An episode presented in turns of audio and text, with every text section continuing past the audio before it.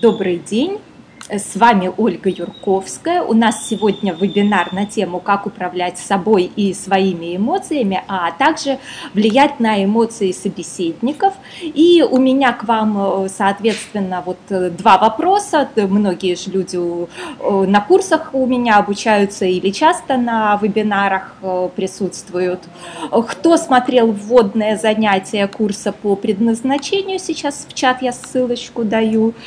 Если не смотрели, то, соответственно, имеет смысл посмотреть, там достаточно много, я говорю. И кто смотрел вводное занятие курса по уверенности, поставьте, пожалуйста, циферки 1-2, если оба смотрели или кто смотрел, чтобы я понимала, повторять ли мне теоретическую часть или собралась э, группа, которая уже знает, э, на каком теоретическом основании я базирую. Угу. Так, вот кто единички ставит, э, перейдите по этим ссылочкам, там э, есть э, этот, это занятие, прошлый наш вебинар неделю назад. То есть имеет смысл даже если и смотрели, то пересматривать регулярно, а если не смотрели, то тем более имеет смысл посмотреть. Да, Сергей, я понимаю, но, в общем-то,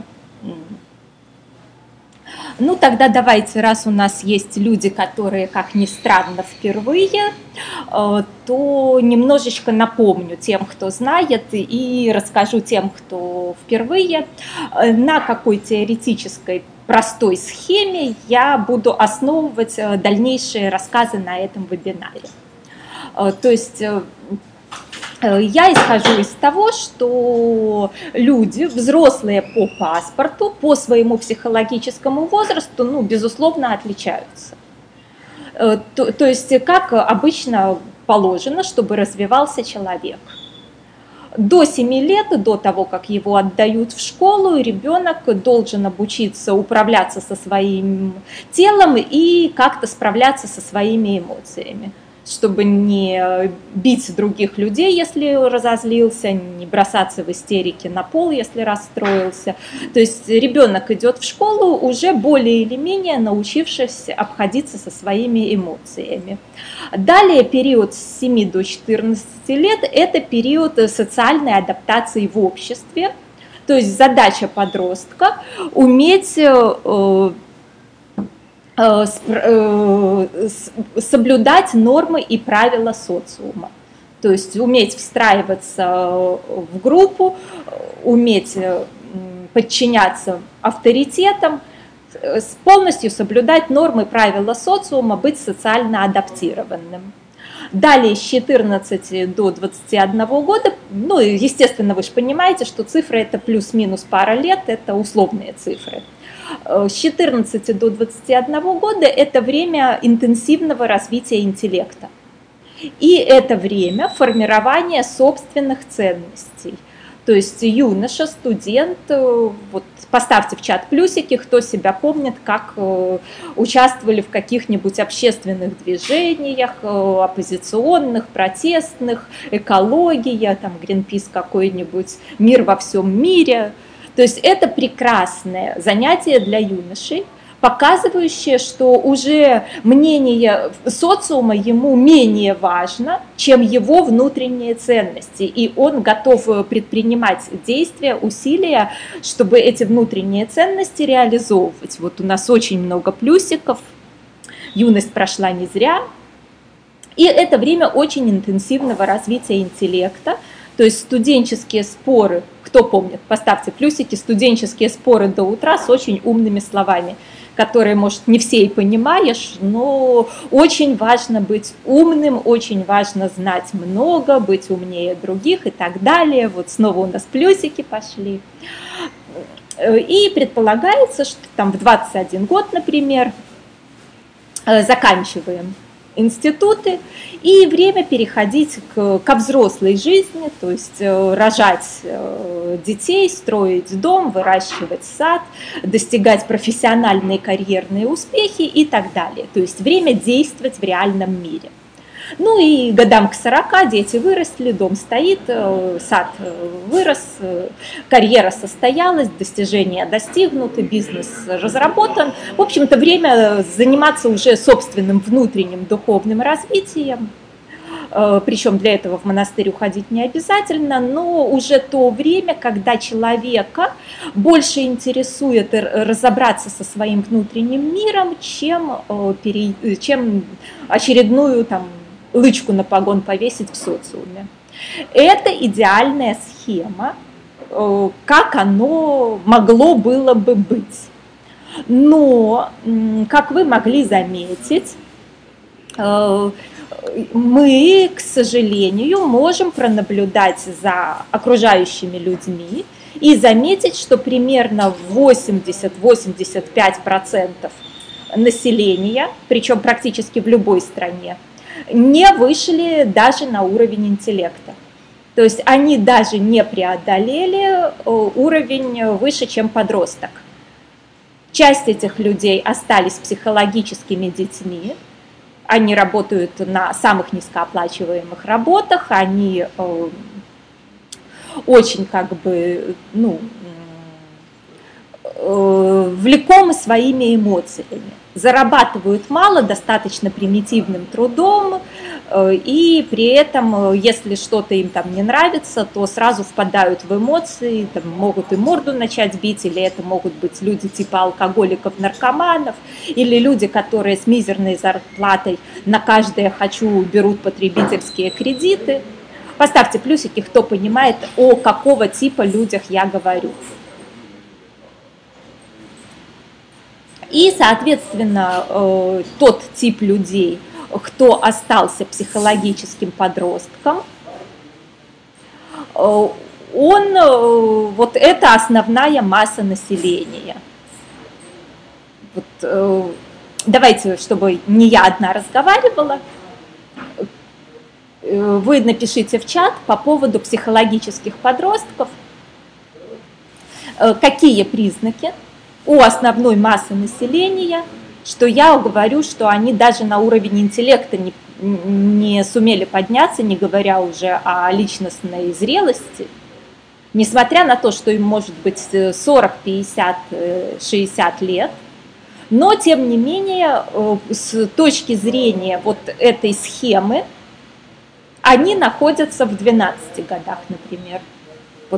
Как вы считаете, по каким признакам я это определяю? Угу, правильно, Надежда, зависит от мнения окружающих. Еще какие признаки?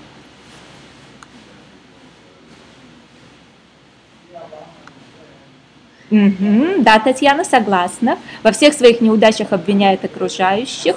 Ольга, неуверенность в себе. Ольга, ну, часто они даже не думают такими категориями, уверенность, неуверенность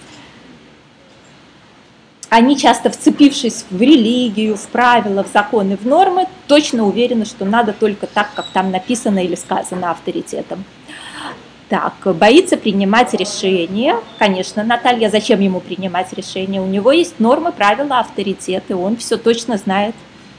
Что скажут люди? Отлично, Ольга. Считает, что кто-то должен о них позаботиться. Типичный признак, согласна во всем виновата, ну, у кого правительство, у кого богатые, у кого еще кто-то, погода не та. Самоутверждается за счет других. Ну, в общем-то, это не обязательно подросток, но у подростков это часто. Марина, э, страх может испытывать и взрослый человек, и я регулярно испытываю страх. Это мы попозже разберем, что это нормальная биология. То есть это не признак подростка,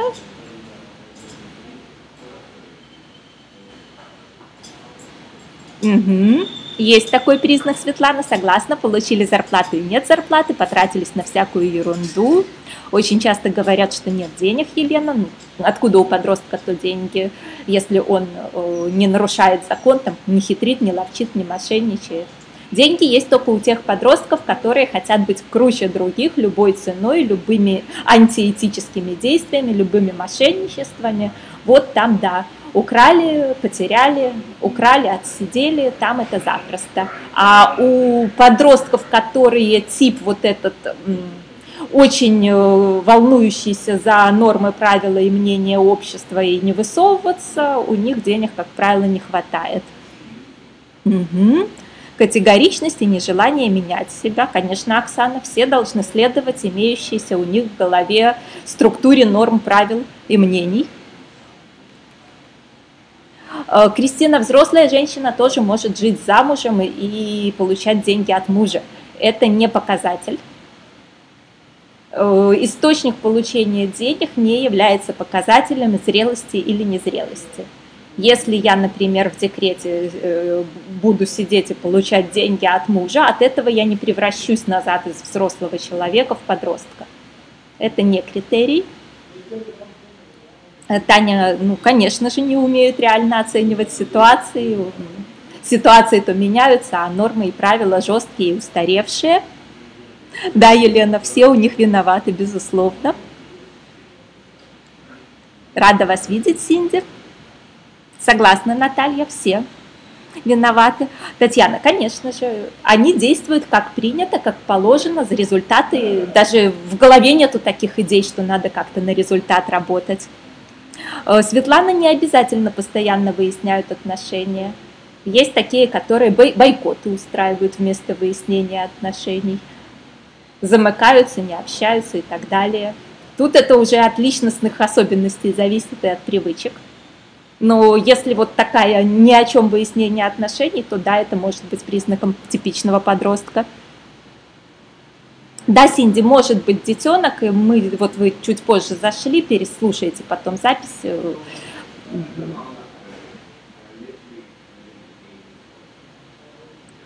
Лина разводится.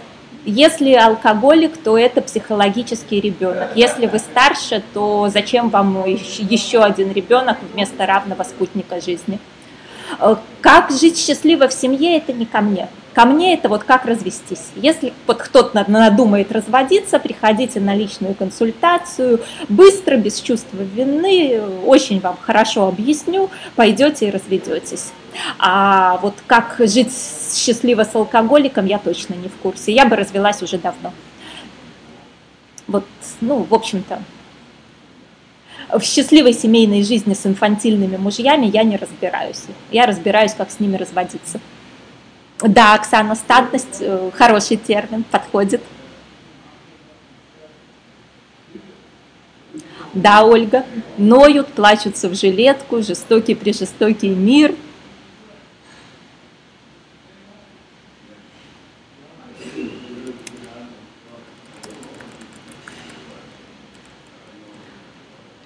Итак, я вижу, что вы действительно прекрасно уже понимаете, Э, о чем идет речь, когда мы говорим о том, что примерно 80-85% населения являются психологическими э, детьми и подростками, э, то есть они инфантильны. И, соответственно, для вас будет ошибкой воспринимать этих инфантильных людей как людей взрослых и равных. То есть если вы, например, начинаете общаться с ребенком 5-6 лет, вам же не приходит в голову ему объяснять что-то умными фразами и ждать от него ответственности там, и еще каких-то действий.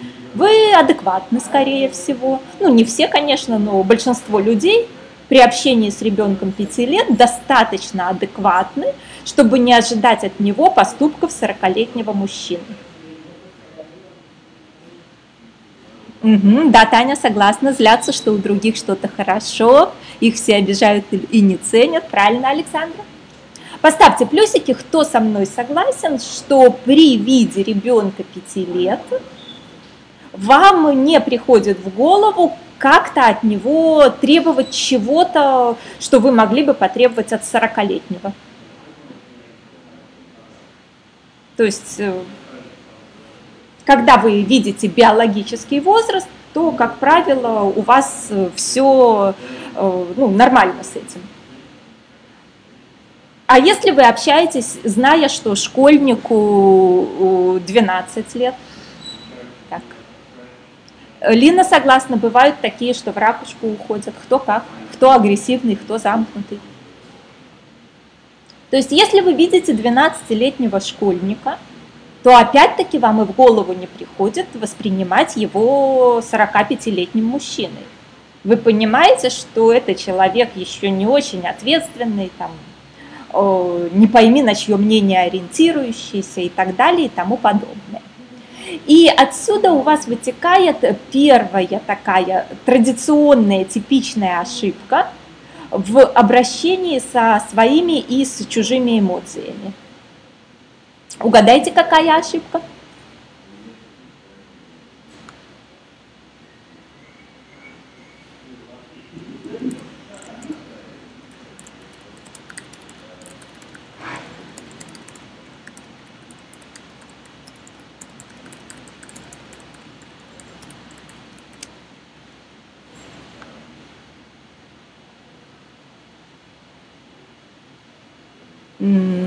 Учить другого, ну, в общем-то, если бы это был биологический ребенок, то учить его было бы не ошибкой, но, к сожалению, после 21 года э, это занятие совершенно бесполезное.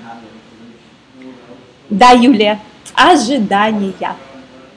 Э, для того, чтобы разозлиться, разочароваться, расстроиться и обидеться на инфантильное поведение – вы должны иметь неправильные ожидания. Вы должны ожидать, что если у мужика борода, или если женщине 60 с лишним лет и она бабушка, то значит ей столько, сколько в паспорте написано.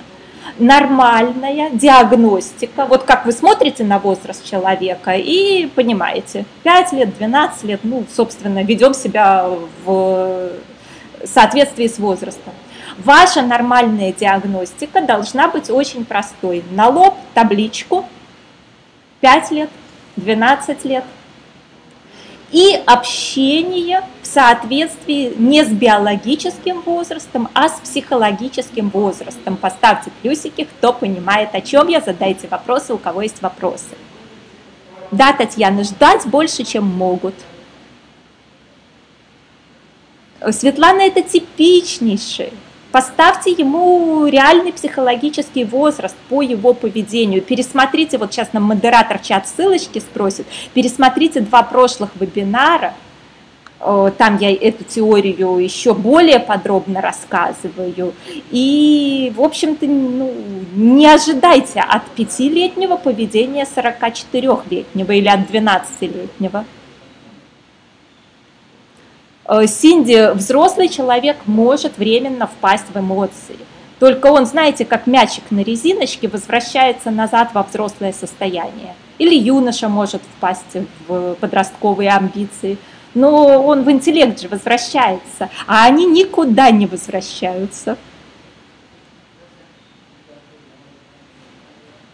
Вот нам модератор в чат сбросил ссылочку на позапрошлый вебинар про уверенность и на прошлый. Переходите по ссылочкам, кто не смотрел. Э, и э, ну, вот там эту тему более подробно, чтобы я уже для тех, кто смотрел, не повторяла.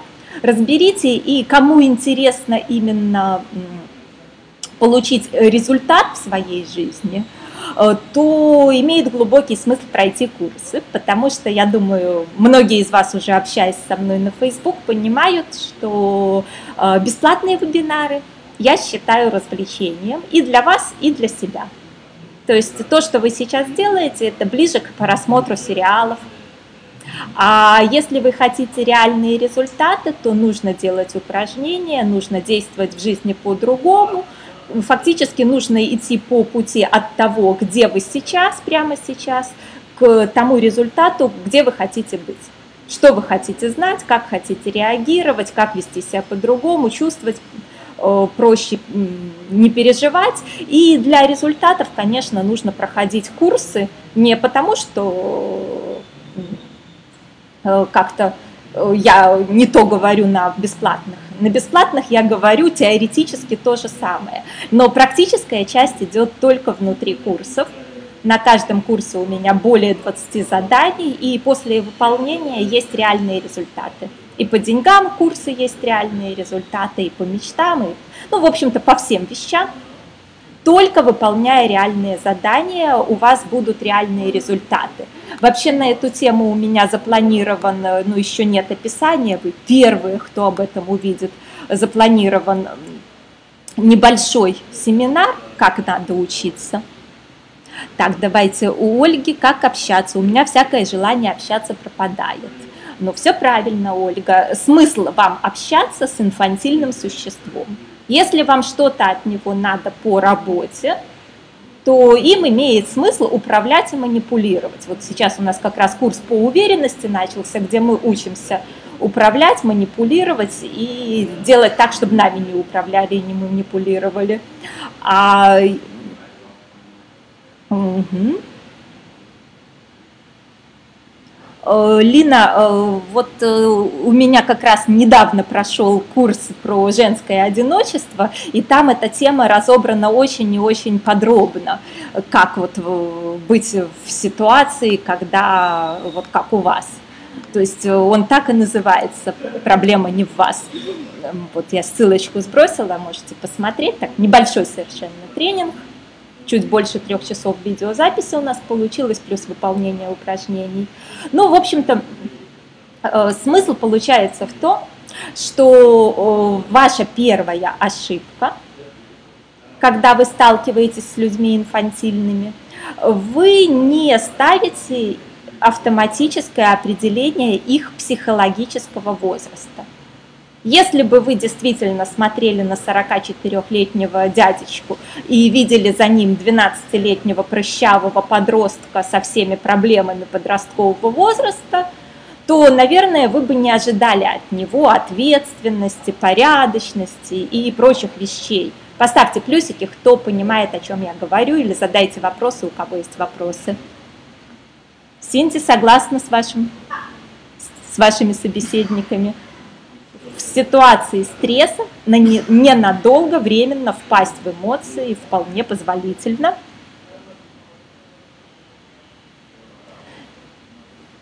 И, в общем-то, вторая у нас ошибка, которая плавно вытекает из первой, это то, что вы из своего достаточно взрослого, достаточно умного, развитого состояния, а вот, кстати, кто пытается себя узнать в подростках, так, у Вик вопрос, как вести себя, если такой человек твой начальник. Подростками очень легко манипулировать, я же уже сказала, у нас сейчас курс по уверенности проходит. Э, манипулировать подростками просто элементарно. Если вы умнее и взрослее, если вы не впадаете в эмоции и амбиции, то взрослый человек легко может управлять подростком так, что подросток даже не поймет, что им манипулируют и управляют. То есть здесь э, просто этому надо обучиться. Просто ну, надо заранее понимать, сколько лет, какие кнопочки, как действовать, э, чтобы это было все в интересах дела. В эмоции впадать вам не поможет от того, что у вас начальник дурак.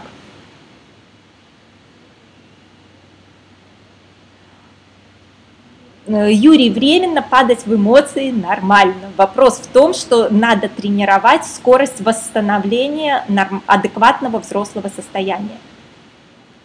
Вот чтобы это было, как знаете, вот на резиночке такой мячик детская игрушка. Вот он отлетел и вернулся. Вот, э, и это возвращение должно занимать у тренированного человека доли секунды. То есть вот мы как раз на курсе по уверенности упражнения на вот такие вещи и делаем и будем делать. Только вчера он начался, кто еще хочет присоединиться, там, по-моему, осталось 6 мест, можете успеть сегодня оплатить и присоединиться к живой группе. Пример из жизни, как можно подросткам манипулировать. Ну, давайте. Э, чего боится подросток больше всего? Что хочет подросток больше всего э, получить. Э, Елена, это курс про уверенность, и там мы разбираем, как не поддаваться на чужие манипуляции и как иметь внутреннюю такую силу, которая позволяет управлять другими людьми. Угу, Юрий, как с болью поступить? Юрий, чуть-чуть попозже мы разберем, как быть с вашими эмоциями. Александра, ну, внимание это правильно, но давайте более глубокий мотив. Внимание, что ему дает о себе понять. Правильно, Синди, признание статуса, признание, одобрение, Надежда, правильно. Уважение, внимание. Ну, то есть подросток хочет почувствовать себя значимым. Это такой достаточно у него ведущий глубокий мотив. Почувствовать принятым группой, одобренным авторитетом и значимым. Чего боится подросток? Психологический подросток. Самое страшное для него что? Боится общественного мнения. Ага, отлично. Так, там. То есть он боится быть отвергнутым группой, он боится, что его осудят.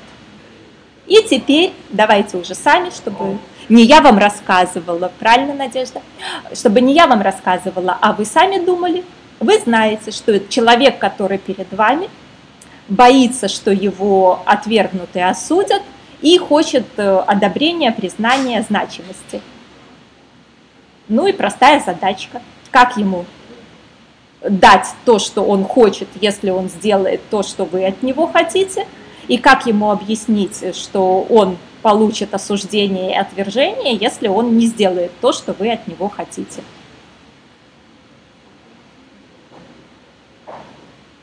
То есть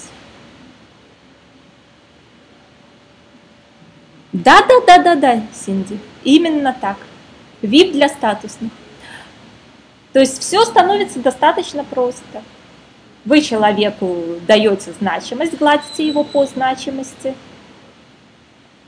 И э, объясняете, что авторитетные для него люди, его руководители, важная для него референтная группа э, негативно воспримет, если он не сделает то, что вы от него хотите. Э, понятен ли ответ на вопрос или есть какие-то вопросы, нужны какие-то уточнения, пояснения? Поставьте плюсики, кто понимает, и задайте вопросы, кому нужны. Да-да-да, правильно, Мариана, Ирина. Э, э, как, э, но тут вопрос в том, являетесь ли вы, Ирина, для него вот этой референтной группой. Если вы ему никто, то эта угроза не поможет. Поможет угроза, что авторитет, статусный человек или группа его осудят и отвергнут.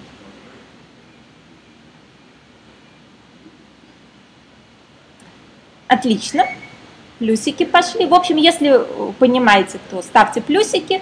Если есть какие-то вопросы, то можно их задать, и мы плавненько перейдем к другим темам. Кто у меня в Facebook вопросы задавал, так я пообещала на все это ответить.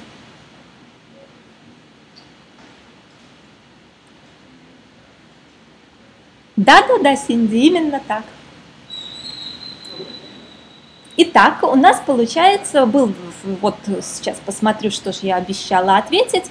В частности, был у нас вопрос, почему э, не, э, ну, столько много агрессии, почему столько вот э, негатива много на постсоветском пространстве. И, соответственно, давайте, чтобы не я вам рассказывала, а вы думали – Э, чего больше всего хочет подросток э, в принципе, вот по жизни?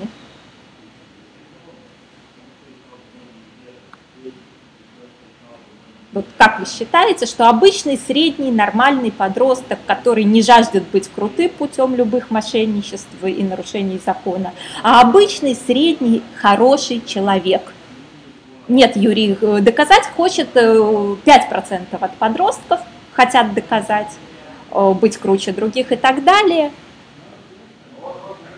Э, Оксана, свободы подросток боится. Это юношеское желание свободы. Подросток никогда в жизни свободы не хочет. Правильно, Надежда. Безопасности.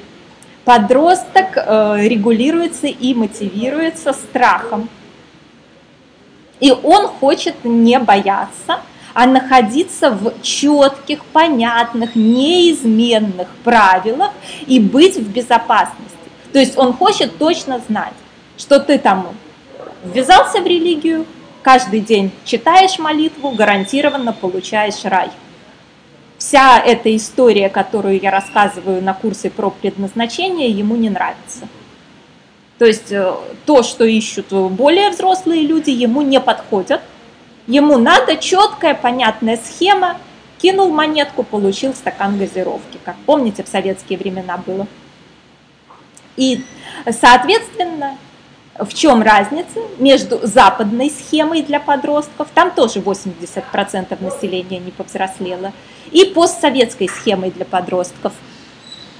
Да, Марианна, чтобы границы были неприкосновенны, чтобы все жили так, как он. Э, ну, любви это просто пустые слова. Подросток хочет понятного, четкого, ясного соблюдения правил и жизни в безопасности. То есть он хочет гарантий, что он соблюдает правила, и ему за это очень хорошо. То есть такая достаточно школьная инфантильная модель. Как знаете, зануды ботаники отличники или девочки отличницы заучки. Как, как они получали одобрение, когда были реальными подростками, кто помнит?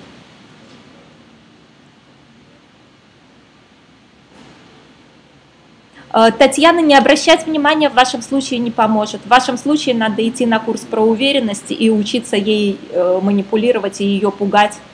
Если вы ее сумеете качественно напугать, то она отстанет.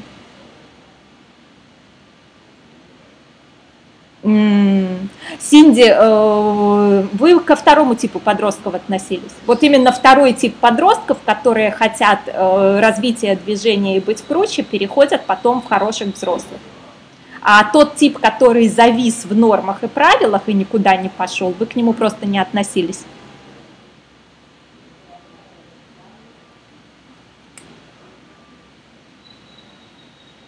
В общем-то, э, вот здесь у нас кроется разница между постсоветским пространством и пространством более развитых э, стран, там Америка, Европа. В Америке и Европе, если подросток выполняет правила, то есть ходит э, на работу, а, откладывает деньги в пенсионный фонд, соблюдает законы, он живет э, материально хорошо и уважаем другими членами общества. Согласны? Поставьте плюсики, кто со мной согласен. Если же на постсоветском пространстве подросток психологический ходит на работу и выполняет правила, у него вовсе не все хорошо. У него как раз-таки все плохо. Денег нету, безопасности нету, ничего нету. Виноваты, ну вы перечисляли, кто виноват. Поставьте плюсики, кто понимает э, разницу между вот э, постсоветским пространством и пространством э, более развитых стран Европы и Америки. И тогда получается, что подросток чувствует себя ну, кинутым, обманутым. Он то честно все выполнял, соблюдал, как положено, а не имеет того, что было обещано. Вот почему в Советском Союзе, несмотря на очень бедную жизнь, не было такого э, напряжения в обществе, не было такой агрессии. Именно потому, что там были гарантии, что ты себя ведешь по правилам, ты получаешь вознаграждение. Сейчас у нас этих гарантий нет ни для кого.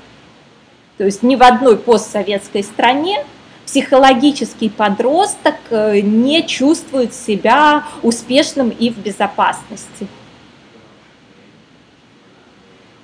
То есть все как бы очень понятно, что он себя чувствует обманутым, кинутым, и он на это злится, потому что он же все правильно сделал, как в школе, что называется, на работу ходит, э, живет по нормам и правилам, а его за это никто не дает ему в ответ то, чего он ожидает.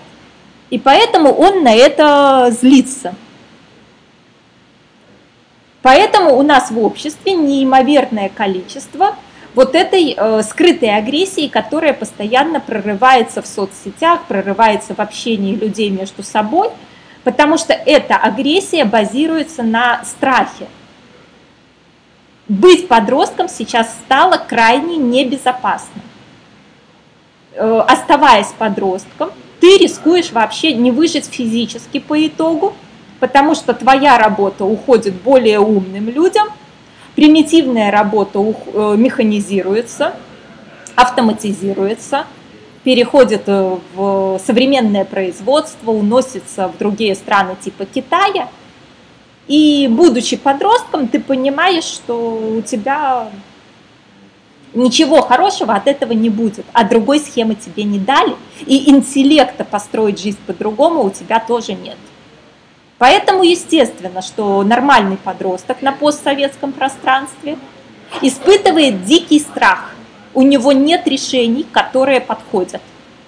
Он не справляется с этой современной реальностью, с этой жизнью. Он тупо не справляется.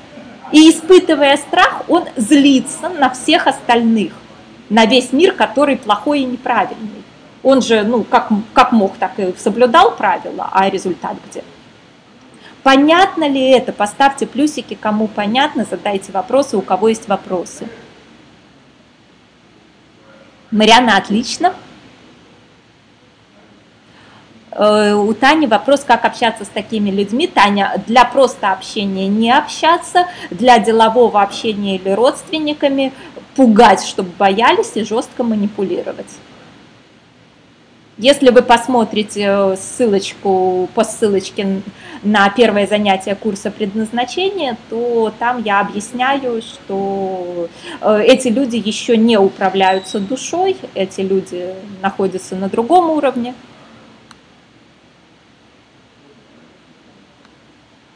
Отлично. Если пока вопросов нет, то давайте дальше. Следующий момент у нас получается – что, соответственно, наши подростки психологические э, постоянно испытывают фоновый страх. То есть они, ну, безусловно, чувствуют э, очень простую вещь, что они не подходят этому миру, они не тянут, не справляются. Э, Светлана нет, не могут никакими вашими усилиями они повзрослеть не могут. Э, если им очень повезет, у них случится какая-то тяжелая травматическая ситуация, например, там э, сильно, ну, болезнь там ближе к смертельной, э, серьезная, Э, развод серьезный, тяжелый, э, потеря там бизнеса, потеря денег, потеря работы, тюрьма, автокатастрофа, после которой они очнутся, что что-то не так, э, вот тогда у них появляется шанс на то, что они сами решат измениться и начнут вкладываться в то, чтобы измениться без такой серьезной трагедии, в которой еще нужно, чтобы никто их не бросился спасать, не дай бог, э, никаких шансов повзрослеть у них нет. У них был шанс повзрослеть, если бы они в 14 лет интенсивно занялись развитием интеллекта. Но они это не сделали, и поэтому, в общем-то, никаких шансов у них сейчас нет. Они уже будут э, доживать жизнь так, как э, есть.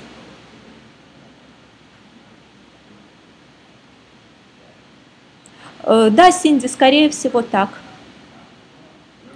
Наталья, вот помочь повзрослеть 19-летнему, это сейчас нам вебинар, ссылочку в вебинар модератор сбросит на через неделю сделаем небольшой такой часа на три тренинг по развитию себя и своих детей. Еще описания, правда, нет, но заказ можно сделать, потому что онлайн участие условно платное у нас будет и всего лишь 24 места. Так что как только будут заказы на эти места, 23 получается 25 мест, минус 2, 23 у нас места. Э, после этого убираю я возможность онлайн участия только в записи будет. Елена, родители влияют на взросление детей до 14 лет. С 14 до 20 21 они могут дружески помочь развить интеллект, чтобы ребенок перешел на уровень полноценного юноши с хорошо развитым интеллектом. После 21 года они могут его выпихнуть во взрослую жизнь, чтобы не мешать ему стать взрослым человеком. То, что творят наши родители, это э, крайне неадекватное было по отношению к нам действие, но то, что творит наше поколение по отношению к своим детям, это совсем за гранью. То есть, э, если вы хотите в этом не ошибиться, я специально поставила специально тренинг по этому, а сейчас у нас все-таки тема про ваши эмоции. Давайте мы вернемся к этой теме. Вот э, посмотрите чуть выше в чате, у Игоря ссылочка короткая.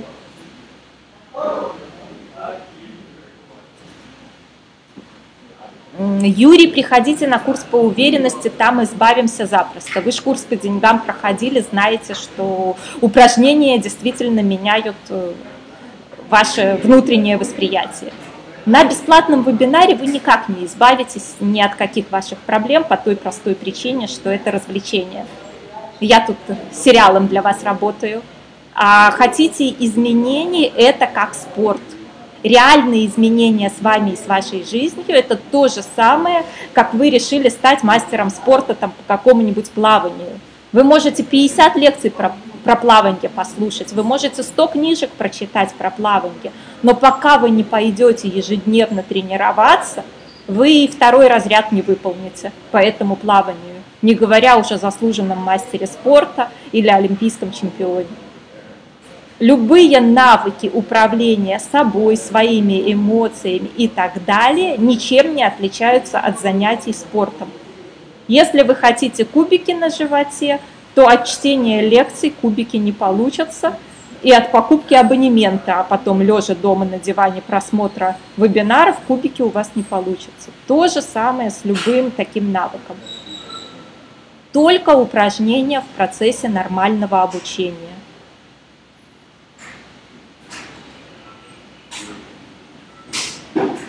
Анна пишет, в 14 лет должны были родители создавать условия для взросления, сами они еще не соображали ничего. Не знаю, Анна, не знаю. Вон русская аристократия в 16 лет нормально полками командовала. Очень даже они все соображали, когда надо.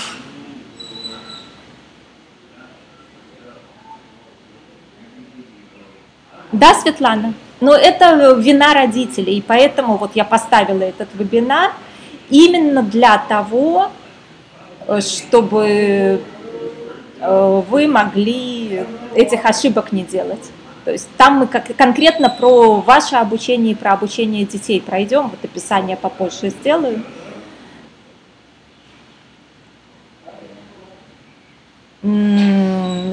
Юрий, тут же это вопрос не, в, не во внешней уверенности. Это вопрос того, что есть внутренняя сила – есть э, у взрослого человека осознание себя совсем другого уровня. Осознание себя э, ну, изнутри, как, э, ну вот если вы смотрели вводные занятия по предназначению, как игрока, который управляет этим телом, этим аватаром. И игрок, играющий в компьютерную игру, управляя телом и аватаром, никак не может впасть в злость или страх, если какой-нибудь орк копьем тыкнул его аватар. Понятно ли это? Поставьте плюсики, кто понимает.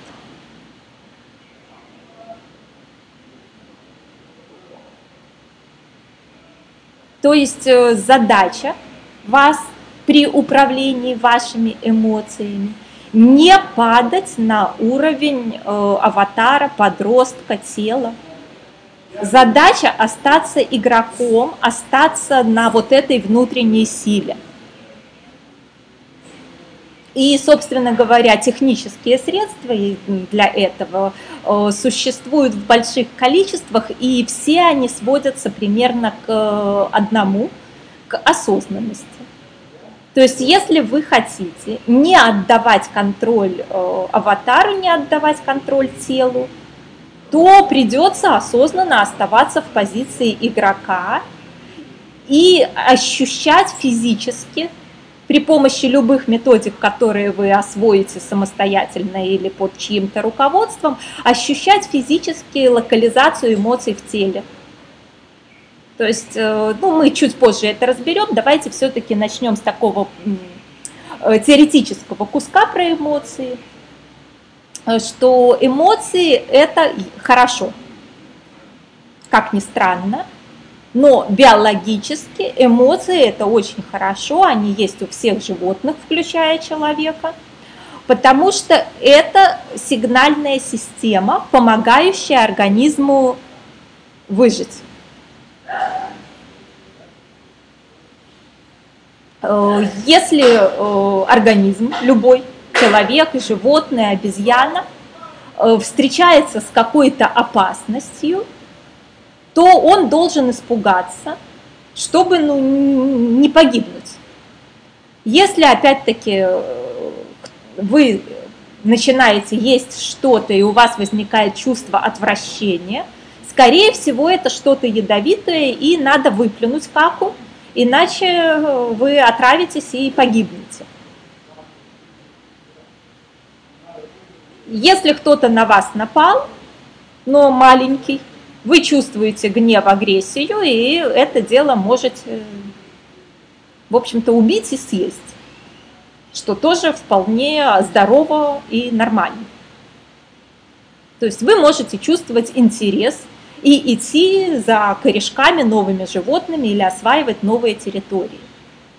То есть с биологической точки зрения эмоции – это прекрасная вещь, чудесно помогающая Э, вам выжить и ориентироваться в мире. Поставьте плюсики, кто понимает, о чем я, задайте вопросы, у кого есть вопросы. То есть на первом таком базовом, можно сказать, животном уровне это прекрасная вещь, без которой, в общем-то, трудно выжить. Э, далее мы уже начинаем жить в социуме, и у нас эмоции усложняются, то есть часть наших эмоций становится смесью э, нормальных базовых животных эмоций. И наши эмоции становятся способом нами манипулировать. Кто помнит, какие две самые манипулятивные эмоции, которые нам внушают, втирают наши родители, бабушки, там, родственнички, общество – две самые жуткие эмоции, которыми нами управляют, нами манипулируют. Кто помнит?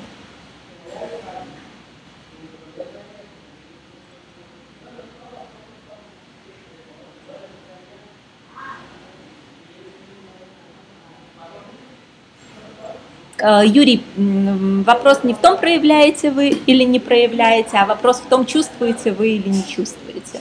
Если вы пришли на этот вебинар, то, очевидно, эта тема вас задела.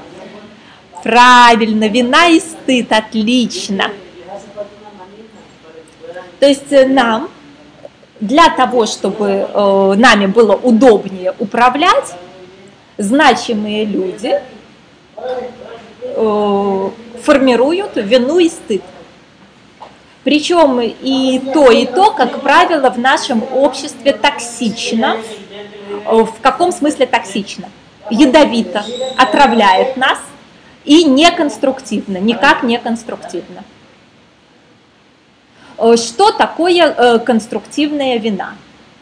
Я, например, разбила вазу, я испытываю конструктивную вину, я купила точно такую же и сверху дала шоколадку за то, что человек понервничал. То есть это совершенно такая взрослая конструктивная вина.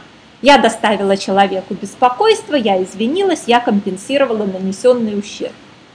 Но у большинства из нас из детства, благодаря э, манипулятивным усилиям наших родителей, вина э, и стыд э, остались токсическими, совершенно неконструктивными и не полезными для нас как взрослых людей. Поставьте плюсики, кто это понимает, задайте вопросы, у кого есть вопросы.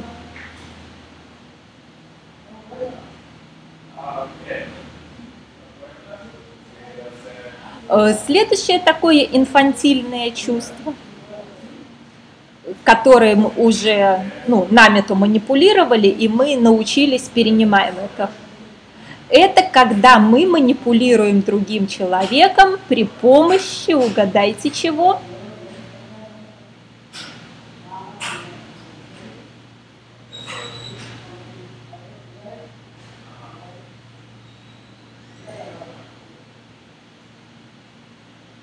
Угу. Про чуть подробнее.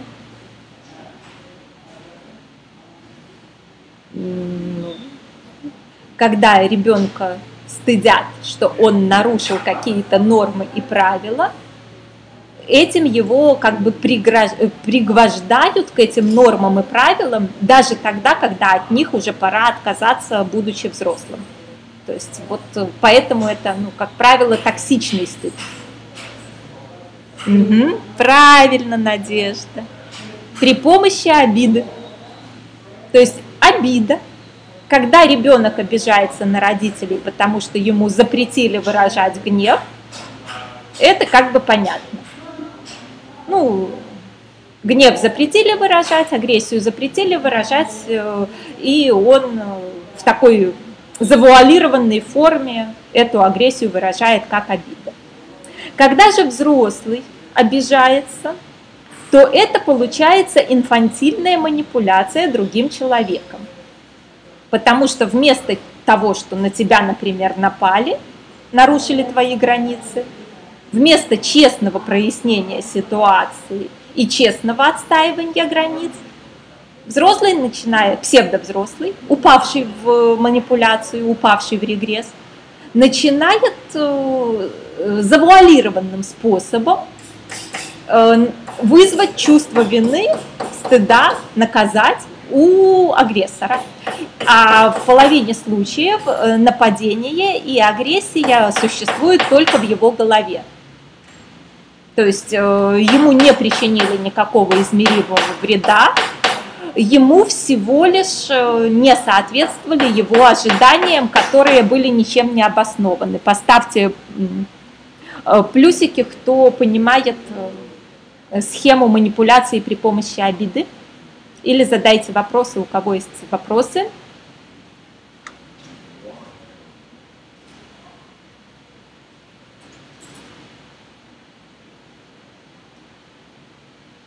И таким образом получается, что для вот действительно взрослого человека, который прошел через хорошее развитие интеллекта, э, Юрий ну, с подростком работает. Вопрос в том, что когда я обижаюсь на подростка, то я внутри совершенно расслаблена и спокойна. Э, я им манипулирую, не испытывая реальные обиды.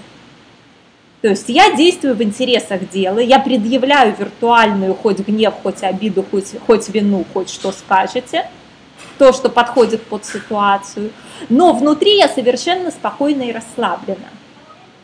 То есть э, в таком виде, в формате виртуальных эмоций, э, пользоваться эмоциями можно и нужно. То есть взрослому человеку, который прошел через развитие интеллекта и перешел на уровень э, четких, точных действий для достижения целей и результатов, который умеет прокладывать русло новой реки, менять мир под свое усмотрение, э, этому взрослому человеку эмоции нужны для двух целей. Первая цель – это сигнальная система, лампочка на панели приборов автомобилей. Увидели, загорелся бензин, заехали через 20 километров на заправку. Увидели, проверьте двигатель, записались, проверили. Но никак не повод как-то по этому поводу рыдать, переживать и что-то предпринимать э, в связи с этим. Поставьте плюсики, кто понимает. Да, Елена, управлять очень удобно, согласна с вами. Если человек э, манипулируется при помощи эмоций, то очень-очень удобно. Елена, как развивать интеллект ребенку, приходите в следующий четверг Как раз будем целых три часа об этом разговаривать. Сегодня у нас все-таки про эмоции тема. Модератор сейчас нам снова в чат сбросит ссылочку. Переходите, делайте заказ, пока места есть. Места быстро закончатся, так что... И получается, что э, вот здесь э, очень часто кроется ошибка всевозможных э, неофитов от гештальта, неопытных тренеров в разных психологических системах, когда они, будучи сами еще людьми психологически невзрослыми, то есть это уровень, как правило, юношей или подростков даже, учатся какой-нибудь поп-психологии, не идут глубоко, не находят, э, ну, скажем так, высокого уровня духовных учителей и э, сами толком не понимая, как все это устроено, не умея еще управляться сам с собой, э, начинают вести такие тренинги для совсем людей начинающих. И здесь у них идет вот эта традиционная ошибка – которую я вижу на большин... у большинства э, неофитов в том же там гештальце там, и прочих психологических э, тренингах такого вот э, мягкого рода. Они начинают придавать эмоциям неоправданно большое значение. То есть там, где для взрослого человека возникновение эмоций – это доля секунды на оценку, что же в жизни и в мире не так – и вторая доля секунды на что же мне предпринять, какие действия, чтобы стало так, они, к сожалению, начинают эти эмоции бесконечно обсасывать, э, и э, они делают еще одну ошибку, они начинают эти эмоции сливать вопреки интересам дела. ну, Саида, конечно, приходится манипулировать. Когда вокруг подчиненные подростки, то не манипулируя ими, у вас, ну, простите, никак не получится э, ими управлять. Ну, по той простой причине, что они инфантильны. Поэтому приходится пугать, манипулировать. Ну, что делать? Работа такая у вас. Что я имею в виду, когда говорю, что люди сливают эмоции вопреки интересам дела?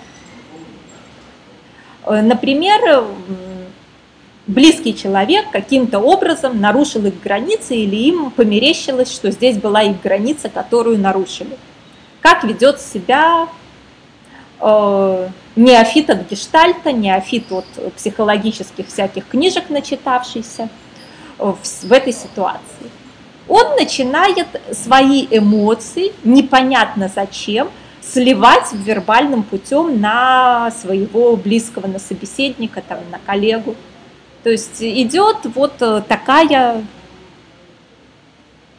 э, ситуация, что человеку даже не приходит в голову подумать насчет эмоций в формате, а какие же у меня интересы дела – и как же мне быстренько так за несколько ближайших минут эти интересы дела реализовать?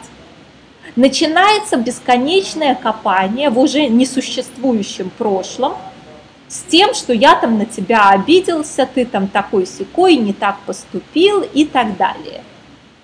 Это серьезная ошибка для взрослого человека принципе как-либо обсуждать и сливать свои эмоции, если это не прямой договор о восстановлении нарушенных границ, не прямая просьба, как именно больше эти границы не нарушать, или не манипуляция подростком, когда речь не идет о равных отношениях, все обращения к эмоциям и попытки их слить это ну, глупость несусветная и инфантильность. Поставьте плюсики, кто понимает, о чем я, задайте вопросы, у кого есть вопросы.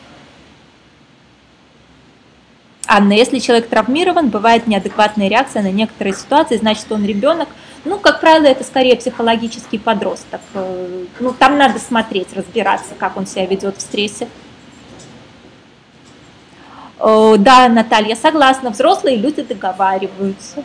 Но взрослый человек не должен сливать, как в унитаз, в собеседника свои прошлые эмоции. Он должен договариваться о будущем.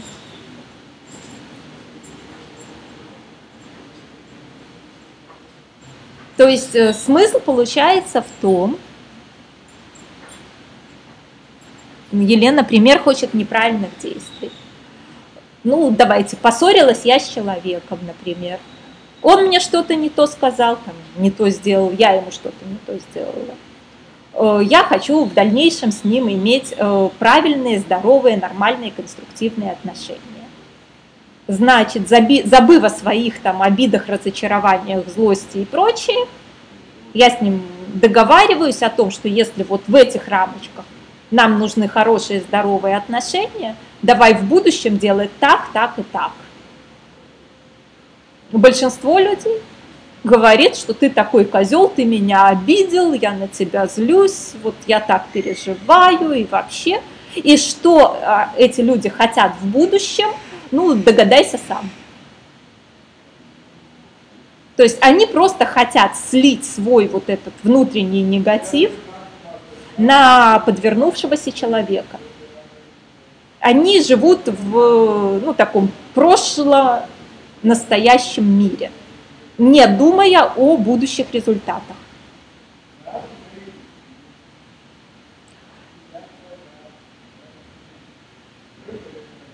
Что вы имеете в виду, когда говорите, надо напугать подростка? Пример из жизни. Ну, например, мне нужно, чтобы подросток поступил каким-то образом, и я ему говорю, что если он не поступит таким образом, то значимые люди его отвергнут, авторитет его осудит, и все у него в жизни будет плохо, потому что он не выполнил то, что я от него хочу. Он пугается, если ну, убедительно пугаю, тем, что да, действительно авторитет осудит, э, значимые люди отвергнут, соседка плохо подумает и скажет, и избегает э, этого наказания избегает э, последствий.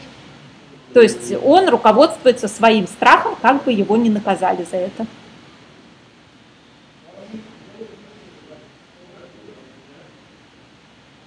Угу, Светлана у мужа зарплату задерживают, дают понемногу, тоже подростки, получается, работают там, хотя там должно быть все нормально.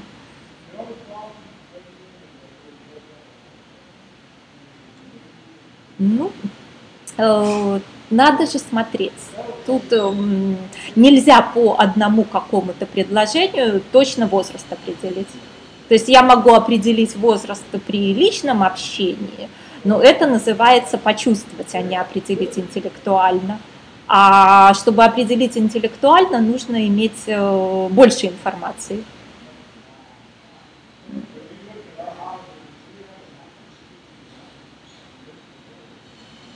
Так, у меня внутренний барьер пугать маму, подросток и манипулировать. Приходите на курс про уверенность, снимем вам внутренние барьеры. Еще на курс по предназначению приходите, там тоже очень картина мира хорошо меняется. Так, применяю ли я прием к своим детям? Э, не, э, с детьми то вопрос же ну, другой. Детей-то я люблю, а посторонних подростков за что мне любить? То есть э, при воспитании детей немножечко другие работают приемы, и кто давно со мной общается, ну хотя бы на YouTube погуглите, у меня же с десяток вебинаров выложен про то, как детей воспитывать и обучать. То есть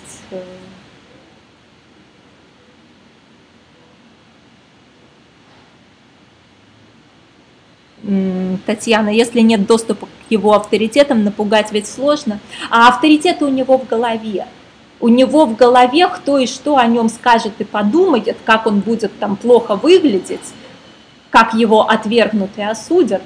Вы же должны попасть э, в, то, э, в ту картинку, которая у него в голове, когда манипулируете, а не э, ну, его картинка в голове, как правило, очень мало имеет общего с реальностью.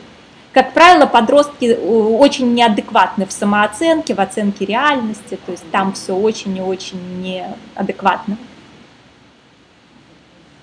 Э, вместо запугивания есть ли эффективные способы? Ну, на Западе можно пряник пообещать, а на постсоветском пространстве пряник черствый, и им тоже бьют.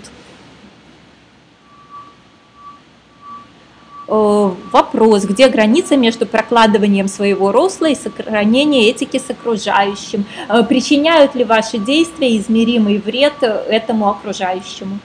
Если ваши действия не причиняют ему измеримого вреда, то это действие находится в рамках этики. Подростками, как правило, нужно манипулировать для их же блага. Если ваш подчиненный подросток, то либо вы им манипулируете, и он нормально выполняет рабочие обязанности, либо вы вынуждены его уволить, потому что он безответственный и инфантильный. Понятно ли это? Поставьте плюсики, кто понимает.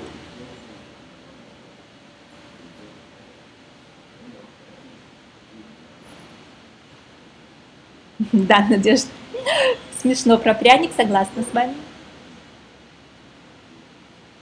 То есть э, взрослый человек, который этичен, который вот, э, кто у меня курс по предназначению проходит, находится в правом верхнем углу, по стрелочке красной идет – он э, может и должен манипулировать э, подростками и детьми в интересах дела. Но результат его манипуляций остается этичным при, э, при условии, что он не причинил вред этим детям и этим подросткам. То есть неэтичная манипуляция из левой части нашего диаграммы с третьего занятия, она заключается в чем? в том, что человек свои манипуляции предпринимает из э, своей выгоды и нелюбви к людям. То есть из жажды власти, из жажды самоутверждения и так далее. То есть там даже она не в интересах дела, потому как, как правило, человеку из левой части графика приходится за это расплачиваться дороже, чем выгода от манипуляции. Понятна ли эта разница? Поставьте плюсики и задайте вопросы. Если подросток работает, воспитывать его уже, наверное, поздно. Ну, я лично вообще считаю, что после 7 лет воспитывать детей уже родителям поздно. То есть родители воспитывают детей до 7 лет, с 7 до 14 э, они отдают детей в социум наставникам, и желательно найти наставников с большой буквы – с 14 до 21 года пора уже, знаете, как вот э, в старых племенах был обряд инициации, когда в 12-13, максимум 14 лет, после обряда инициации э, ребенок официально становился взрослым и с родителями имел отношения на равных. То есть конкретно э, уже больше родители ему не могли ни указывать, ни приказывать, равные взрослые отношения. 12, 13, 14 лет, все. Э, мы сами инфантилизируем своих детей. Это наша проблема в наших головах. Если мы хотим своим детям, что называется, добра, то, собственно говоря, в 14 лет ребенка пора отпустить и общение перевести на общение более ну, равное и дружеское, а не на попытки воспитывать. Ну, в общем-то так. Да, Юрий, с сотрудниками тяжело, учиться этому надо. Тут же есть еще один бонус у людей, которые освоили вот эту внутреннюю силу, внутреннюю уверенность. Им не нужно предпринимать каких-то специальных манипулятивных действий, чтобы окружающие подростки сделали то, что от них хотят.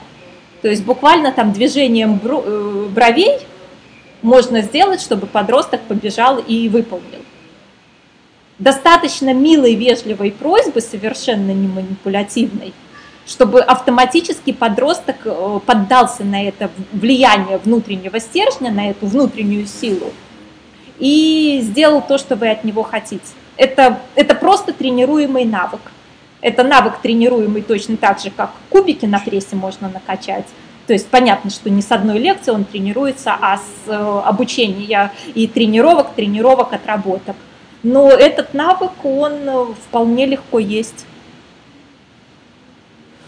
Саида, да, у нас э, очень печально, что в обществе пропала эта процедура, инициации. И хватает людей, которые так от мамкиной сиськи и в 40 лет не оторвались. Это как бы достаточно большая печаль нашего общества. Тут я с вами согласна. Юрий никак. Продажники будут у вас только подростки, потому что взрослый человек э, бегать и продавать не пойдет, не захочет, ему это не интересно. А юноше э, хочется сложные ментальные конструкции и интеллектуальный труд. То есть продажники у вас будут только подростки, других как бы вариантов у вас ну, не существует, так что расслабьтесь и учитесь ими манипулировать.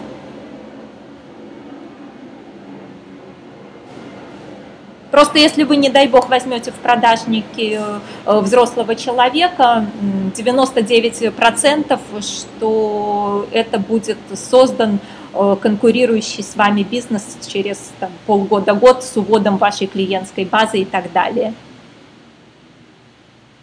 Ну, там надо смотреть, чтобы были те подростки, которые хотят очень-очень много бабла. То есть не надо брать тип подростков, которые хотят быть как все и не высовываться. Надо просто из подростков выбирать вот этот тип, который хочет много бабла любой ценой.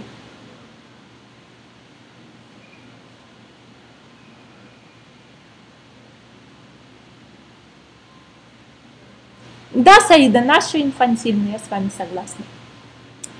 Итак, у нас уже тут как бы Вебинар подходит к концу. Если есть вопросы по вебинару, то давайте их задавать, а я посмотрю, что еще я вам обещала. Ага, про убирание дискомфорта, оставаться взрослым и разумным, трансформировать и спокойным оставаться.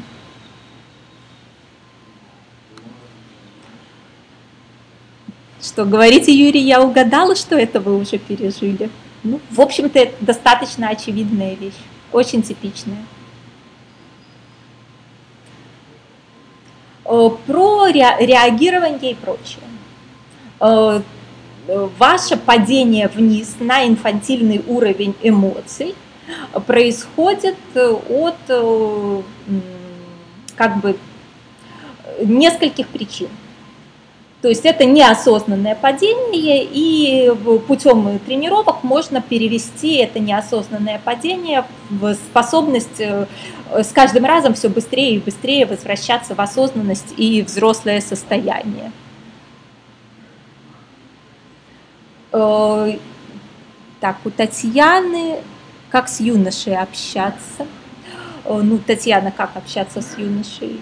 Сложные ментальные конструкции переводить в реальные действия. Примерно так. То есть э, первое, что вы должны понимать, это ваши эмоции управляются вашими мыслями. И они находятся в теле. Вот прямо сейчас вспомните неприятную ситуацию, где вам было больно, обидно, неприятно и так далее. Прямо сейчас вспомните – и напишите в чат, какое место вашего тела напрягается.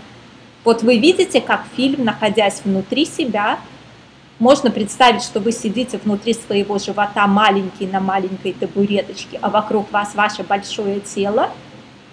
Прямо сейчас вспомните, как фильм, где вы действуете в ситуации, где как-то с вами поступили плохо, несправедливо, обидели, вам стало больно – Какое место вашего тела напрягается, когда вы вспоминаете эту ситуацию? Напишите в чат.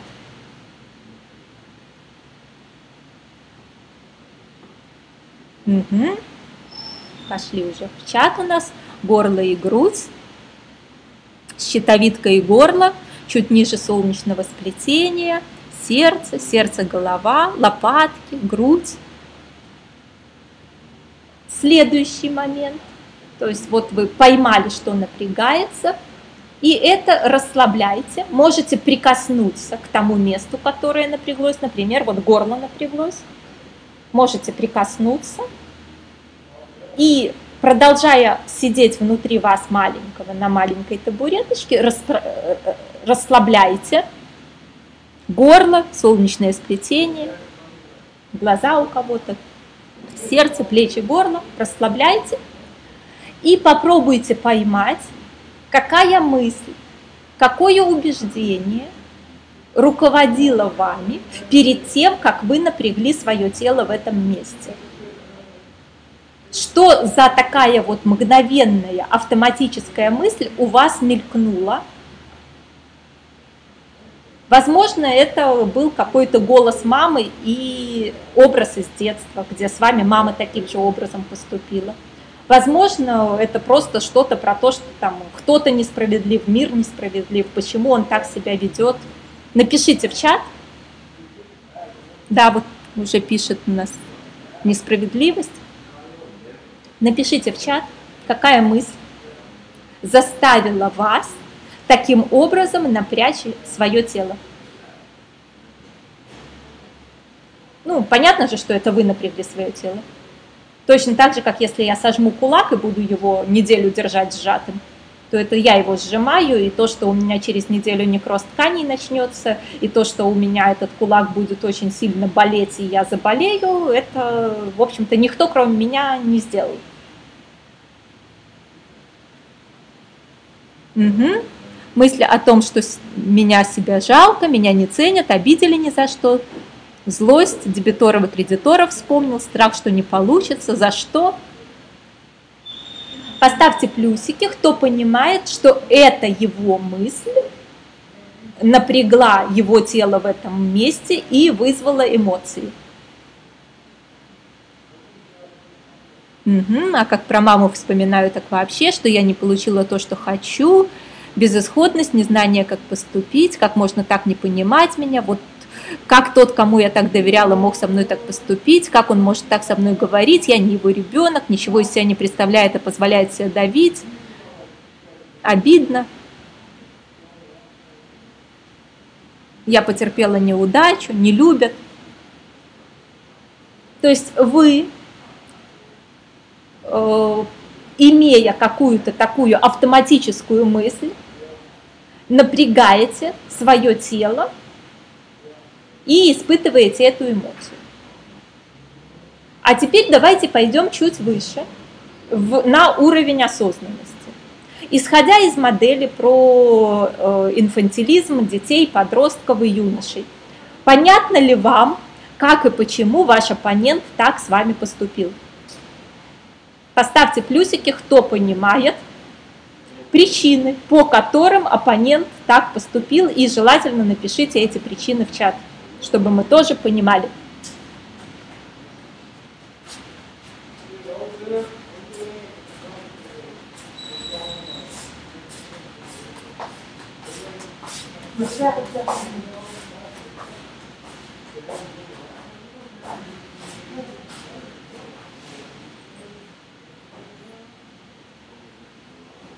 Thank you.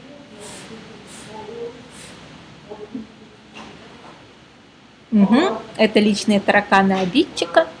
Ну, собственно говоря, как правило, это потому, что он подросток, согласна, Нина? То есть, как правило, если мы с клиентами начинаем на личной консультации или в рамках тренинга разбирать эту ситуацию, то выясняется, вот правильно вы, Светлана, пишете, пытается самоутвердиться за мой счет, э, инфантильно, подросток, ребенок – манипулирует, ему так выгодно, не может иначе, не соображает, что обижает там своими словами, нападает и так далее. Недовзрослая подчиненная.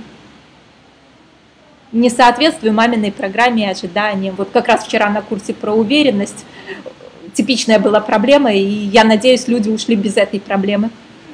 По крайней мере, все очень обрадовались, когда услышали как к этому правильно то относиться. Ну, естественно, манипулирует, это ж понятно. Попытки выкрутиться, зависть, психологический ребенок, его ущербность. Манипулировал, решая свои проблемы, а я ему мешаю. То есть, если вы подниметесь чуть повыше, на уровень осознанности взрослого человека или хотя бы на интеллектуальный уровень юноши, то вы можете работать сразу в двух направлениях, с возникшими у вас эмоциями, болью, злостью, гневом, ненавистью, чем угодно, обидой. Первое направление – это реальная, адекватная оценка ситуации. Да, согласна Татьяна, ей больно и хочет сделать больно другим. То есть реальная оценка э, вашего собеседника, оппонента, там, что это психологический подросток, который просто недостаточно умен, недостаточно э, взрослый, недостаточно социализирован, инфантилен, озлоблен и других способов действий не знает. Они ему недоступны. Взрослые, нормальные, этичные способы ему недоступны по уровню его развития как с точки зрения развития э, любви к людям, так и с точки зрения зрелости, точнее его инфантильности. Да, Ольга, правильно вы понимаете, это буквально на два дня. Последняя у вас возможность вписаться сегодня в курс по уверенности, 6 мест у нас еще осталось, э, потому что вчера первое занятие прошло, но мы еще месяц будем этим заниматься.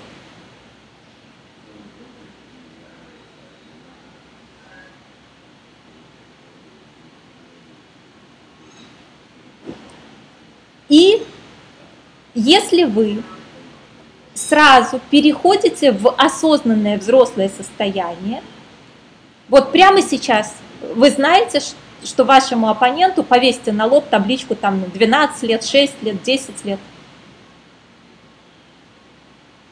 Стало ли лучше, стало ли легче? Стали ли вы по-другому воспринимать э, ситуацию конфликта с ним? Если смотрите э, не на тетеньку 40 лет, а на 12-летнюю девочку в процессе этого конфликта, поставьте плюсики, кому стало легче. Вот прямо продолжая смотреть ту же ситуацию, но видите там прыщавого подростка.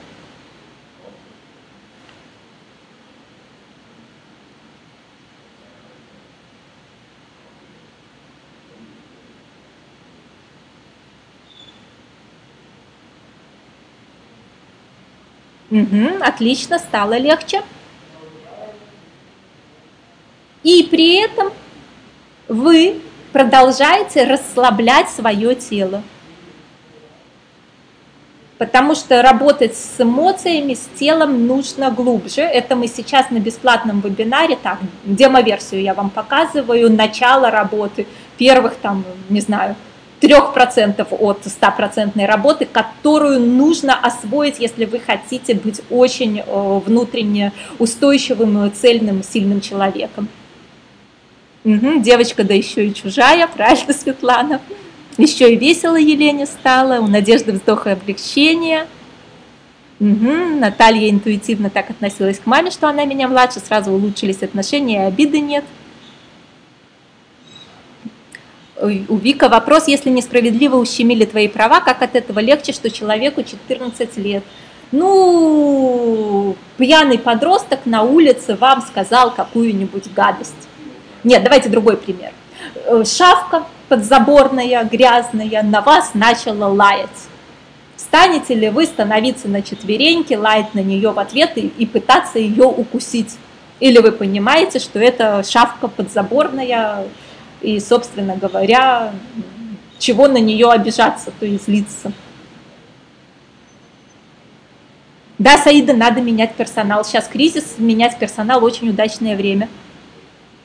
Александра, про маму, вот сейчас нам модератор в чат ссылочку сбросит, у меня прям целый тренинг есть по работе с мамой, потому что эта тема слишком глубокая для такой демо-версии. Я ну, не не считаю, что проблему с мамой можно решить за час. На мой взгляд, это достаточно глубокая и долгая работа, чтобы убрать свои обиды на маму. Это слишком такая вещь серьезная.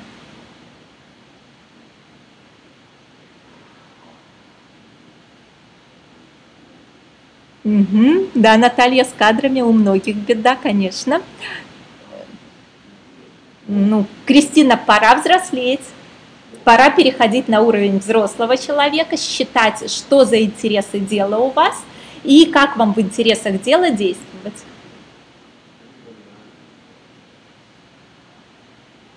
Отлично, Саида. Просто отлично.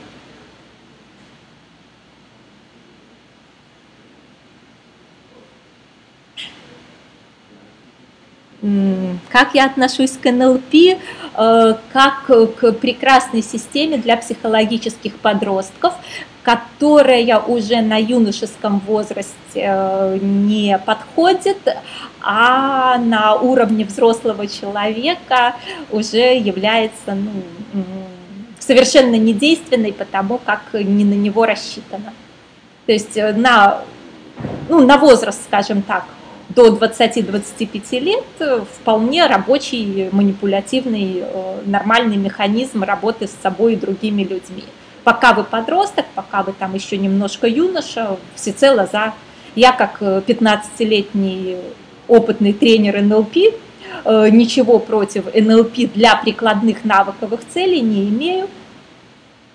То есть я уже 15 лет как тренер НЛП и почти тренер гештальта была, бросила за буквально перед выпуском, очень сильно разочаровалась.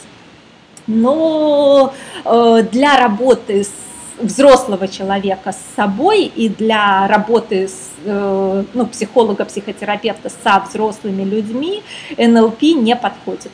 Это инструмент э, узко заточенный на подростков. Ответила ли я на ваш вопрос? Э, Татьяна доктор наук, как правило, это юноша с, возможно, иногда провалами в подростковый регресс. То есть, чтобы написать диссертацию, нужно иметь э, интеллект юноши.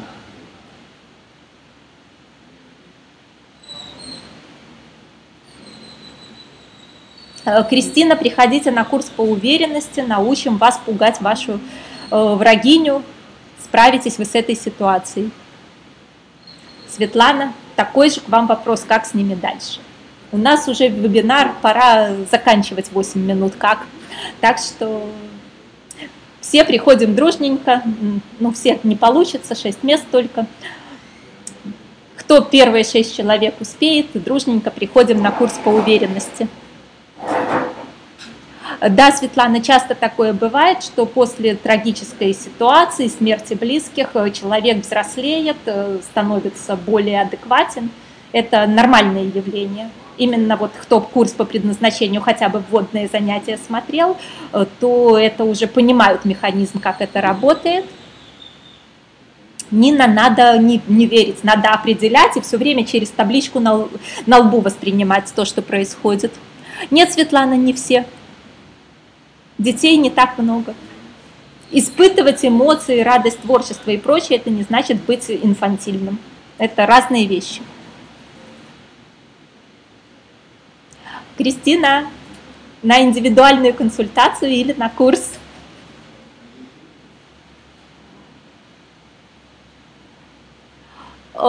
если плохая память, значит блокированная энергия. Ну, энергия у всех блокирована, и у меня тоже. Ну, может, у святых она не блокирована, но в какой-то степени у всех блокирована.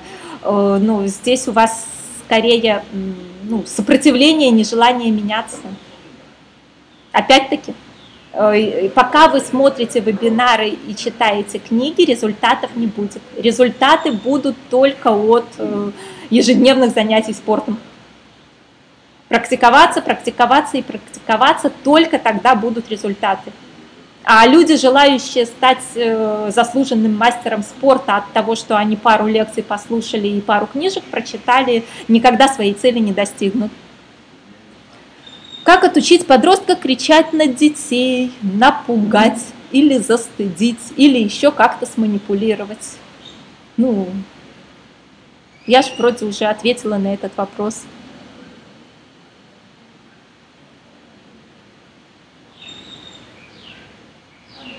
Татьяна, я не буду повторять тренинг, он потом будет в записи, но это не тот эффект, чем когда вы проходите со всей группой. Эффект, конечно, тоже есть, но когда проходишь со всей группой, общаешься в закрытой группе в Facebook, задаешь прямо на занятии преподавателю вопросы, применяешь это к своей ситуации, то в этом потоке, в этой энергии всегда результаты выше в несколько раз. То есть я именно поэтому не делаю вот просто что записи все, а делаю, чтобы это шла группа и люди друг с другом давали друг другу возможности измениться и двигаться. То есть э, повторять я курсы не планирую, потом они будут продаваться в записи и будут какие-то новые курсы, я думаю. Я идеализирую людей. Это подростковое или юношеское? Юношеское, Нина. Рада, Наталья, что вам нравится. Где грань между долбежкой до результата и интуицией? Если не получается, как хочется, может и не надо. Саида, а курс по интуиции вы не брали. Вот сейчас тоже будет, кстати, на днях разошлю скидка 50% на любые модули бизнес-интуиции. Так что, если будет желание, то есть курс по интуиции, э, потому что тут это ну, интеллектуально определить нельзя. Э, это определяется каким образом. Вы расслабляете э, отсутствие результата, все переживания, все напряжения в теле, расслабляетесь, представляя идеальный результат – и, ну, в общем-то, берете все между этими двумя крайностями. И только потом вы интуитивно чувствуете нужное точное решение. Потому что пока вы напряжены, пока вы долбите, как вы вот написали, э, никаких шансов услышать голос интуиции у вас нет. Для того, чтобы четкий был сигнал, вот знаете, как радио настроено без помех, надо быть очень-очень расслабленным. Понятно ли это? Поставьте плюсик. Наталья, у меня все прошедшие тренинги в записи, поэтому я и говорю, что вот на уверенность приходите участвовать э, вживую, потому что повторять, если я буду, то очень не скоро. Э, у меня большие планы на новые тренинги. Пока что я еще даже повторяться не начала в том, что я говорю. А как получить практические навыки без особых финансовых затрат? Таня, тренироваться, тренироваться и тренироваться. Только проблема заключается у вас в следующем. Как бы э, мальчик не пытался барахтаться в местном озере, как бы мальчик не играл в футбол в дворовой команде – или не пытался тягать э, гантели, сидя у себя дома, если он не попадет к тренеру, который растит мастеров спорта и чемпионов мира, он никогда не достигнет нормальных результатов в спорте. Поставьте плюсики, кто понимает эту метафору про спорт. Точно так же и любой человек, который пытается бесплатно, тихо сам с собой э, читать книги и ходить на бесплатные вебинары, он никогда не достигнет нормальных изменений. Вот э, мы в следующий четверг об этом подробно поговорим, но лично я э, прошла больше 200 живых тренингов, прослушала несколько сотен тренингов в записи, видео, аудио, Прошла больше тысячи часов личной терапии, и в последние годы за свои консультации я плачу 300 евро в час тому же Марку Пальчику. Э, я езжу на тренинги, которые стоят 2000 евро за ну, несколько дней. То есть э, шансы роста без э, живых учителей, без живых тренеров, они практически отсутствуют. Это вариант Будды 40 лет под деревом сидеть. Устроит ли вас вариант ради экономии 100 баксов сидеть 40 лет под деревом? Так, по-моему, за эти 40 лет можно столько денег заработать. Надежда осознать все и все получить э, – это галлюцинация. Как бы вы ни осознали, как правильно нужно плавать, вы не станете чемпионкой мира по плаванию. И Олимпийские игры по плаванию вы не выиграете от того, что вы все осознали, как они там плавают. Это галлюцинации, которые внушают ну, люди, скажем так, не понимающие, как это работает. Наше тело э, для того, чтобы собой управлять, управлять эмоциями, для того, чтобы быть на высоком уровне осознанности – нуждается в точно таких же тренировках, как когда ты спортом занимаешься, как стать чемпионом мира. А в голове что-то осознать, это вы себя обманываете, это галлюцинируете.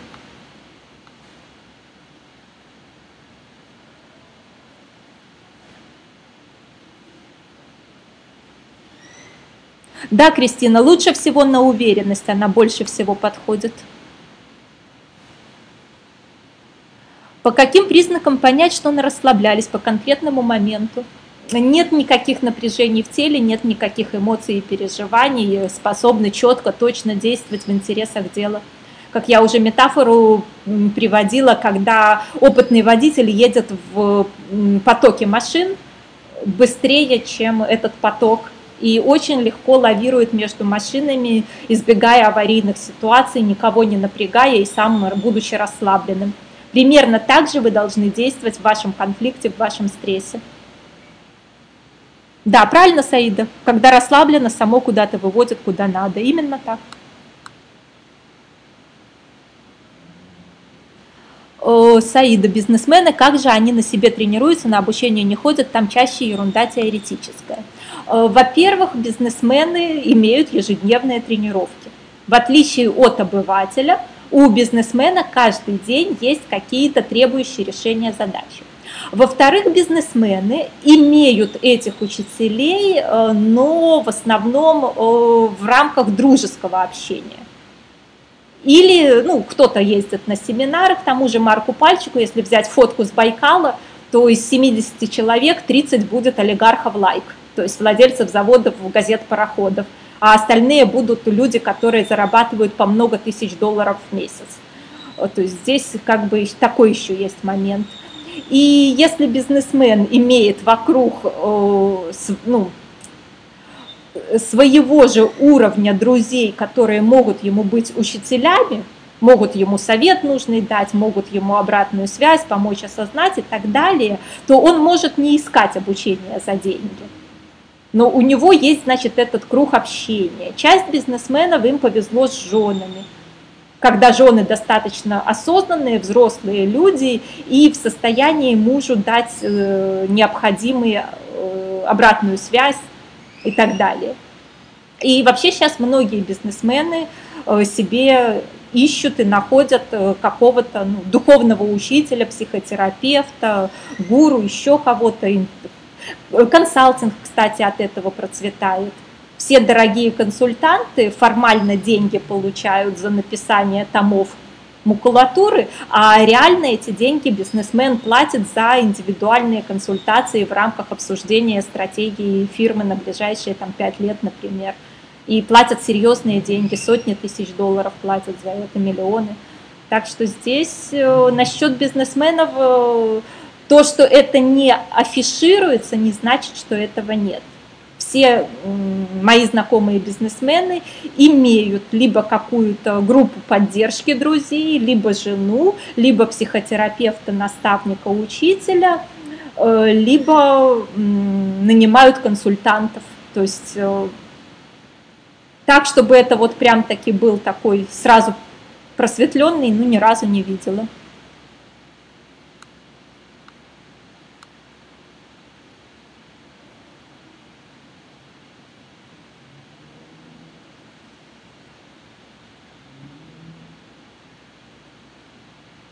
Саида понятия не имею про известных людей, не обсуждаю тех, с кем я лично не знакома. Юлия, для роста нужен постоянный коучинг с учителем. В какой-то момент это перестает быть коучингом, это становится э, бесплатным дружеским общением.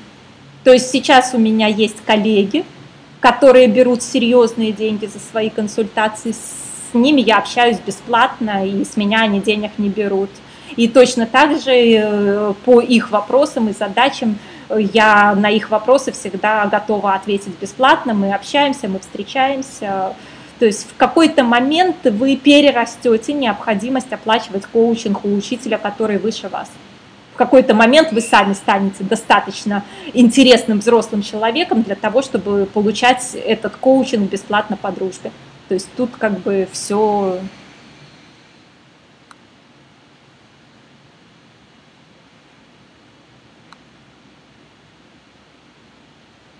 да, на курсе можно задавать вопросы и в группе, и после курса можно задавать вопросы. Группы я не убиваю, к ним добавляются люди, которые покупают записи.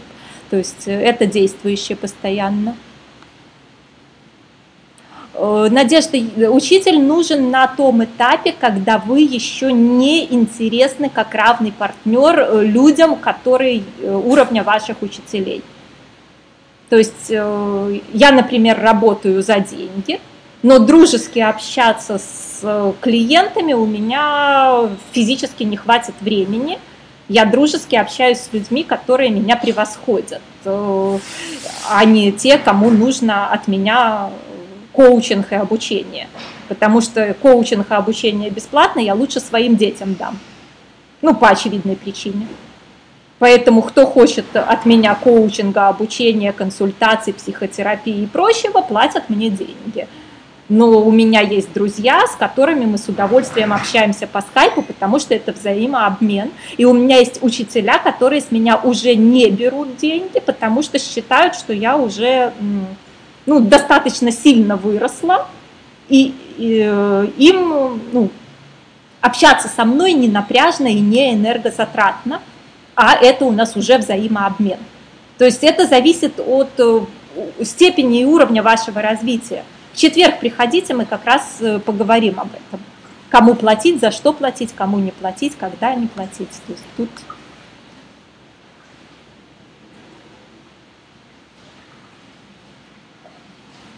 Надежда, вы можете считать, что ребенок может стать чемпионом мира по футболу, не пойдя к тренеру в спортивную секцию? Лично я встречала только один такой пример. Будда 40 лет просидел под деревом. Если ближайшие 40 лет у вас есть дерево, и вы под ним будете сидеть, то, безусловно, учителя вам не нужны. Я полностью с вами согласна, что лично вам учителя не нужны. Каких-то 40 лет, и вы без всяких учителей дорастете куда хотите. Учителя нужны тем, кто хочет за год, за два кто хочет быстро, кто хочет через месяц решить проблему. А вам-то они зачем?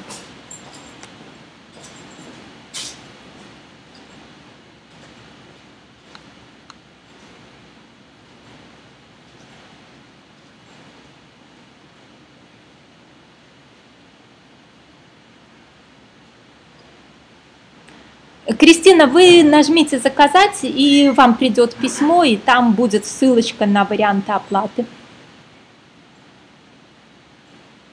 Угу. Светлана слушала правильное воспитание, это легко второй раз и стало намного легче с ребенком. Ну, так естественно, когда в голове э, система порядок, э, то легче жить однозначно. Э, Надежда, желание быть самодостаточным – это гордыня. Нормальный человек хочет обмениваться с миром. То есть вот такая гордыня про самодостаточность – это серьезная ошибка, э, которая возникает из страха и из э, озлобленности, из ненависти к людям, из нелюбви. То есть вот кто был у меня на курсе по предназначению, можно посмотреть на примере вот этих комментариев, э, как воспринимает мир и комментирует человек из архетипа манипулятора.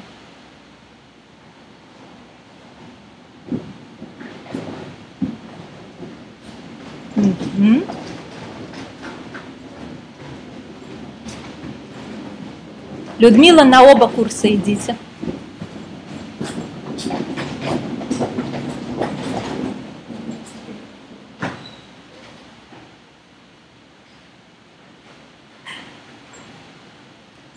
Эх, Надежда, Надежда, забанить вас что ли?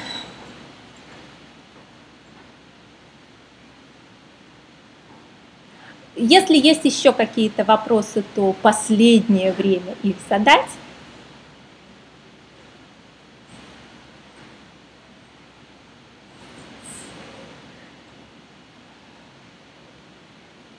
Надежда, обратите внимание, чем вы сейчас в чате занимаетесь. И на каком уровне развития ваши комментарии находятся. Вот оцените сами сейчас свой возраст,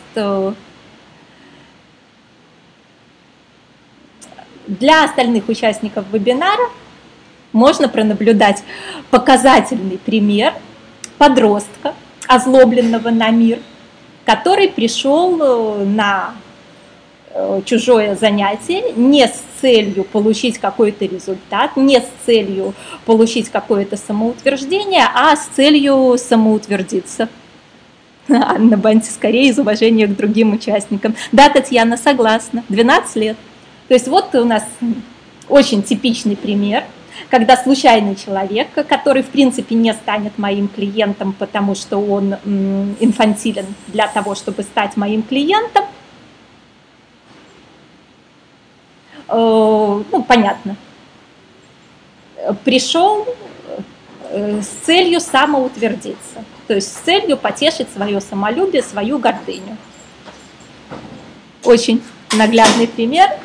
Вот это, то есть э, учитесь просто автоматически определять, э, в каком возрасте этот человек, чем вызваны его реакции. И именно не забывайте, вот кто особенно предназначение проходит, не забывайте про картинку из третьего занятия. То, что у вас сейчас домашнее задание у нас к завтрашнему дню. То есть вот типичный пример, где находится человек по архетипам и где находится в каком квадрате. Так, у Татьяны вопрос. Я социофоб. Откуда может идти корень проблемы? Как правило, из детства все проблемы –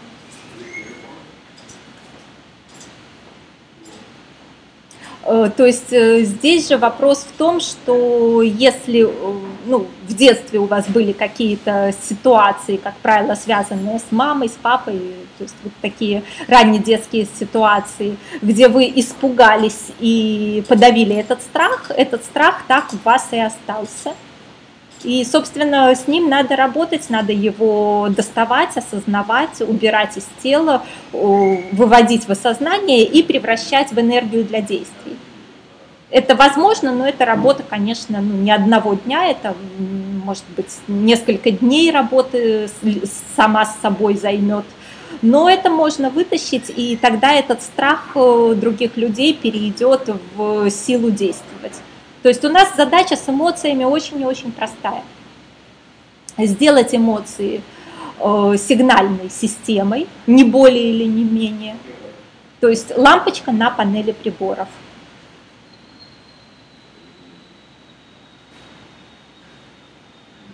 И научиться действовать в интересах дела. То есть превращать их в топливо для вашего автомобиля, который везет вас туда, куда надо. Именно этим мы на курсе по уверенности и по манипуляциям будем заниматься. Уже начали вчера. Так что 6 мест еще в группе есть. Переходите по ссылочкам, делайте заказ, оплачиваете. Запись первого занятия уже загружена. И после этого получите сразу все ссылочки после оплаты. Ну что ж, благодарю вас за внимание, благодарю вас за такое активное участие. Хорошего вам вечера!